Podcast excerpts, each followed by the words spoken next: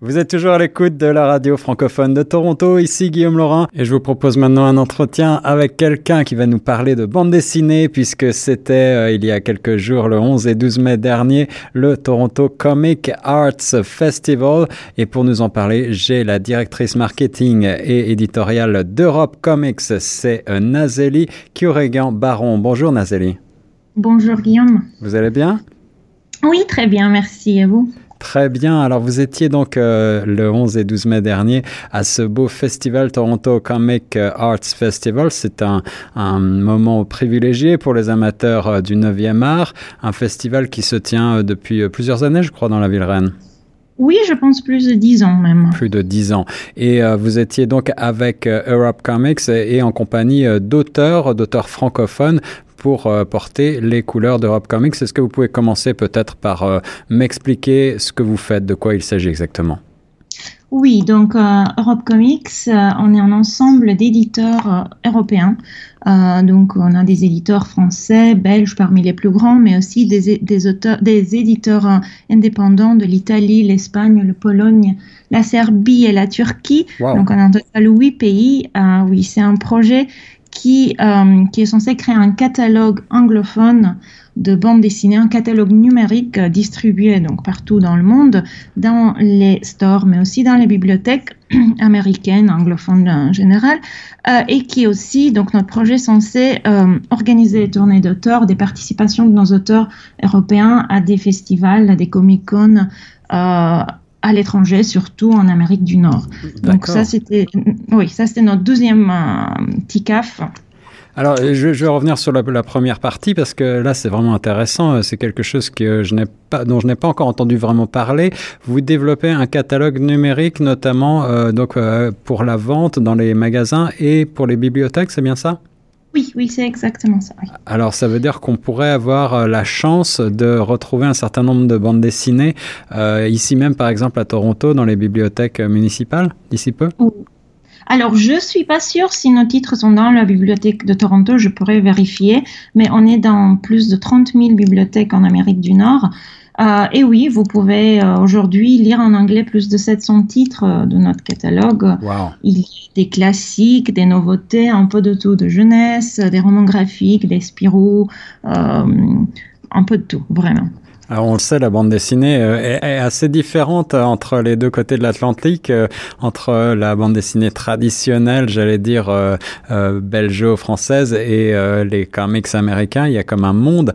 Euh, Est-ce que vous pouvez nous parler de vos auteurs et notamment des quatre auteurs euh, qui vous accompagnaient dans ce Toronto Comic Arts Festival? Oui, alors nous avions Alexandre Cléris. Euh, qui est très très connu. Il a gagné pas mal de prix euh, en, en, Europe, euh, traduit en plein de langues, et qui a euh, qui a la sortie de son deuxième roman graphique traduit donc publié en anglais euh, la semaine prochaine. Donc ouais. Il était venu justement pour présenter le premier qui est l'Empire d'Atom, Atomic Empire, mm. et le deuxième, l'été diabolique, donc Diabolical Summer, qui sort la semaine prochaine, tous les deux publiés par IDW.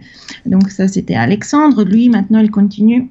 Il est en train de faire, donc je l'accompagne, une tournée euh, nord-américaine. Donc on est en Californie euh, jusqu'à la semaine prochaine.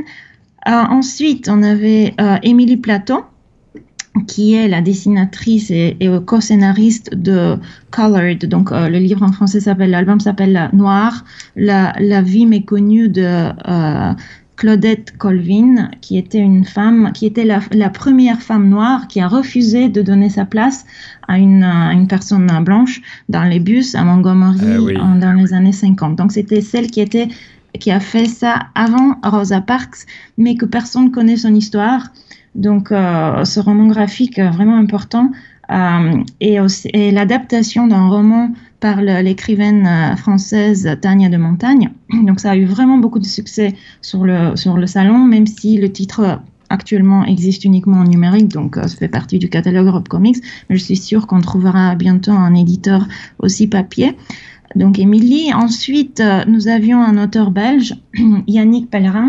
Il est très jeune, il présentait son titre Aldo, publié en Belgique par Ballon Media, donc un des partenaires d'Europe Comics. Et à la fin, Richard Marazano, aussi scénariste français, aussi dessinateur, qui était venu présenter son, euh, sa série euh, Le Monde de Milo, donc Milo's World en anglais, qui sortira la semaine prochaine. On avait déjà, déjà des exemplaires sur le salon. Euh, voilà, nos quatre auteurs. Il y avait aussi d'autres, d'autres auteurs français qui n'étaient pas avec nous, mais qui étaient quand même présents sur le salon. Jérémy Royer et Médé Young. Donc c'était vraiment, il avait un joli groupe euh, français. Alors des talents, euh, des talents francophones très éclectiques dans les styles et dans les thèmes abordés. Quelle a été la réception ici à Toronto de la part du public euh, canadien qui était présent? Ah, c'était magnifique. on a eu une réception très très chaleureuse par le public et, par le festival. ça, c'est notre deuxième, deuxième TICAF.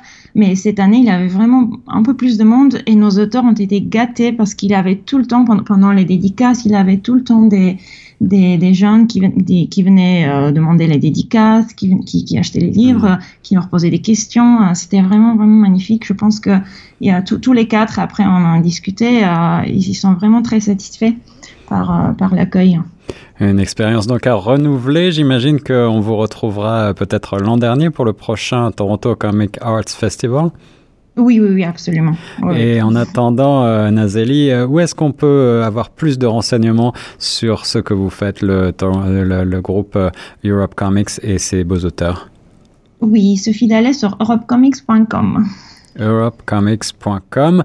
On mettra tous les détails sur le site de Choc FM 105.1. Nazeli, un grand merci. Eh ben, je, pourrais parler comme ça pendant longtemps de bande dessinée parce que je suis moi-même passionné. Est-ce que vous avez peut-être un coup de cœur euh, quant à vous pour terminer cette, euh, cette chronique? Oh, c'est vraiment difficile. Non, non, je ne peux, je peux pas choisir. En tout cas, les, euh, les titres, les albums qu'on a présentés de nos quatre euh, auteurs, comme vous dites, sont très, très différents, mais chacun est, spécial. Donc, vraiment, je vous invite à lire euh, Noir, Colored, donc en, anglais ou en, en français, j'imagine. Donc, L'Empire d'Atomes d'Alexandre Cléris. le monde de Milo de Marazano et Aldo de Yannick Pellerin. Voilà, encore une fois, tous les détails seront publiés sur le site chocfm.ca. Nazeli euh, merci beaucoup d'avoir répondu à mes questions et nous, on continue tout de suite en musique.